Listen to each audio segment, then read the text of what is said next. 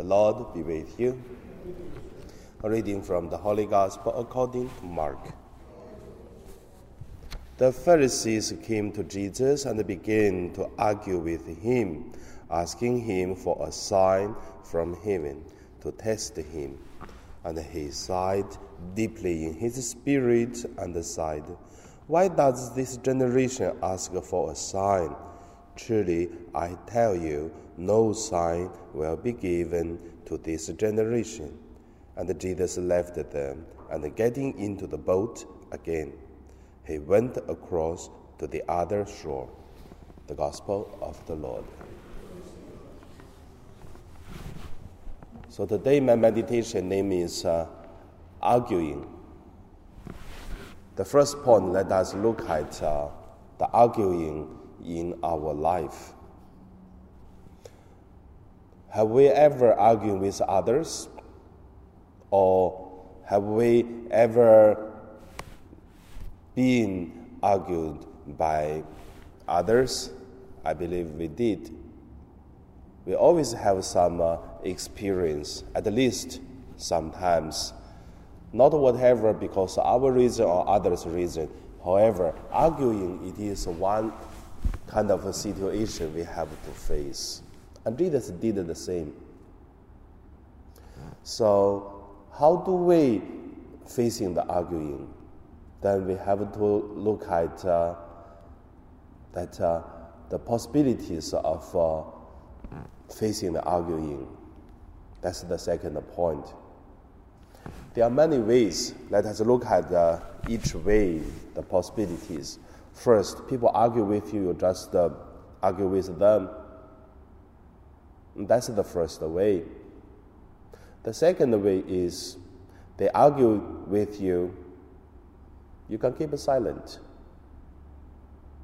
Like uh, some people love to argue with others.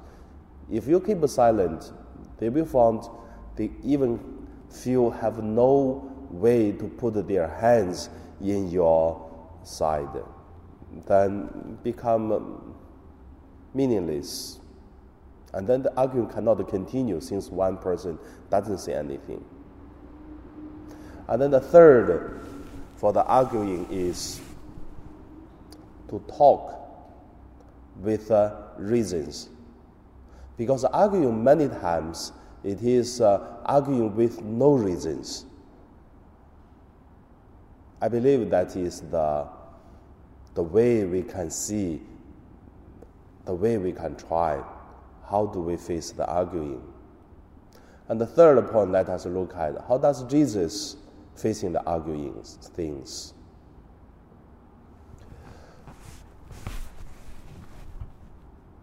There is uh, many ways. For example, there is a strong ways to face the arguing with uh, the Pharisees, Sadducees, and other scribes. How do or how does Jesus facing the arguing? One way is talk with them, but with a very powerful attack way. Woe to you, hypocrites, Pharisees! And eight, woe to you! You can see how strong that Jesus argued with them. That's one way. Sometimes you have to argue with others, like Jesus did. When Jesus just finished talk to the Pharisees, and then uh, the scribes come to Jesus to say, "You see, you uh, blaming these uh, Pharisees, and then you even blame us." And Jesus said, "Yes, you are also bad. Woe to you." So all this, that's one way. The second way is not by attacking way, but by talk with them. That we also can see that Jesus was talking about many parables. All these parables, why use parables? Because Jesus doesn't want to argue with them, just telling stories, telling parables, so that uh, they just uh, try to understand what does Jesus spirituality or what does Jesus want them to learn. That is why use parables. How much you can get, just get. That, but that is another way, a different way to argue with them, but not to fight. And then the third way, it is uh, doesn't say anything. Uh, many times, the people who argue with Jesus in the gospel, we could see Jesus just uh, keep silent, didn't say anything, because he know the people do not understand. And also, from the gospel reading, we could see Jesus do not argue with them there's another reason is there's no anything good happen even you argue with them. So, like uh, the words to say Jesus just cross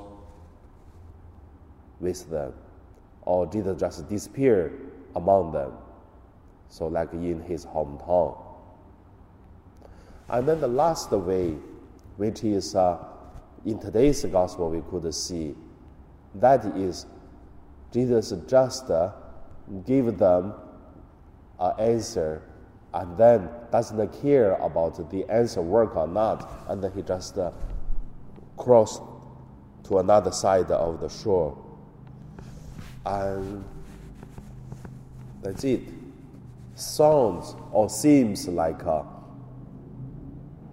if someone come to like a dog to bat you, you don't need to go to bat the dog. You don't need. So all these four ways of Jesus, how does Jesus face the arguing? Probably we also could learn from it. But I believe there is a proper time, proper way, and the proper thing and to face the arguing. And now we pray.